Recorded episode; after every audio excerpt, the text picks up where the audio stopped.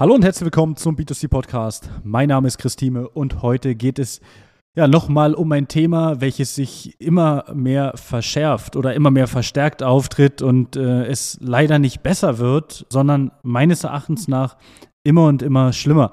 Ich habe das Thema schon mal gesprochen und zwar das Thema ist es äh, ja Fake-Nachrichten oder Fake-E-Mails oder angebliche Support-Nachrichten, E-Mails und so weiter.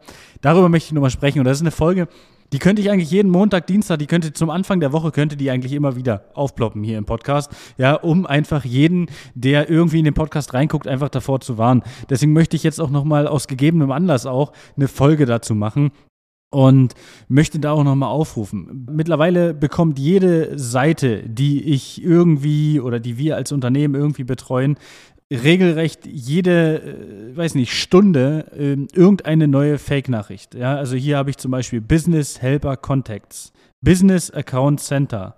Dann haben wir hier Meta Verify. Dann haben wir hier, das ist mal wieder Account Center.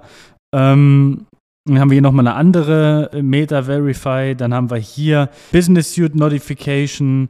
Dann haben wir, ja, also das sind jetzt einfach mal so das, was ich so ein bisschen bei mir im Feed jetzt durchgeguckt habe. Und wenn ich hier weiter gucke, Message-System 37322. Ja, oder hier XX Admins 19119, DJ Complete.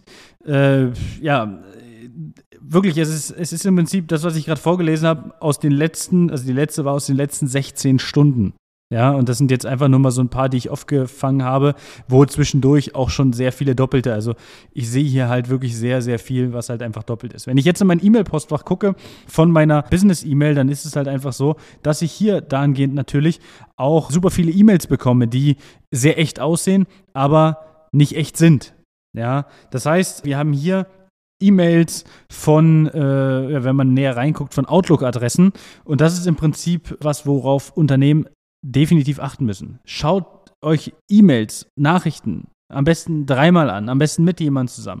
Ja, weil es kann da ganz schnell dazu kommen, den Fall haben wir gerade, dass dann die privaten Profile gesperrt werden. Im schlimmsten Fall hast du auch keinen mehr auf deinem Business Manager, der noch Zugriff hat. Das ist auch nochmal so, so eine Sache. Wenn du einen Business Manager nutzt, dann sorg dafür, dass du ein Backup hast, ja, über, weiß ich, äh, vielleicht äh, Familie, ja, über vielleicht einen Geschäftspartner oder ähnliches, der dann auch darauf Zugriff haben kann, weil es kann natürlich passieren, dass jemand dann Werbung schaltet mit, mit äh, Dingen, die du nicht möchtest, ja, und ähm, dein Geld dafür ausgibt und du aber nicht darauf zugreifen kannst, weil dein Konto gesperrt ist, weil du irgendwo draufgeklickt hast, deine Daten irgendwo eingegeben hast und so weiter.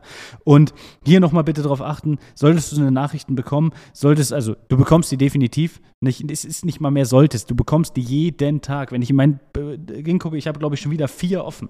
Ja, nur auf unserer äh, Firmenseite.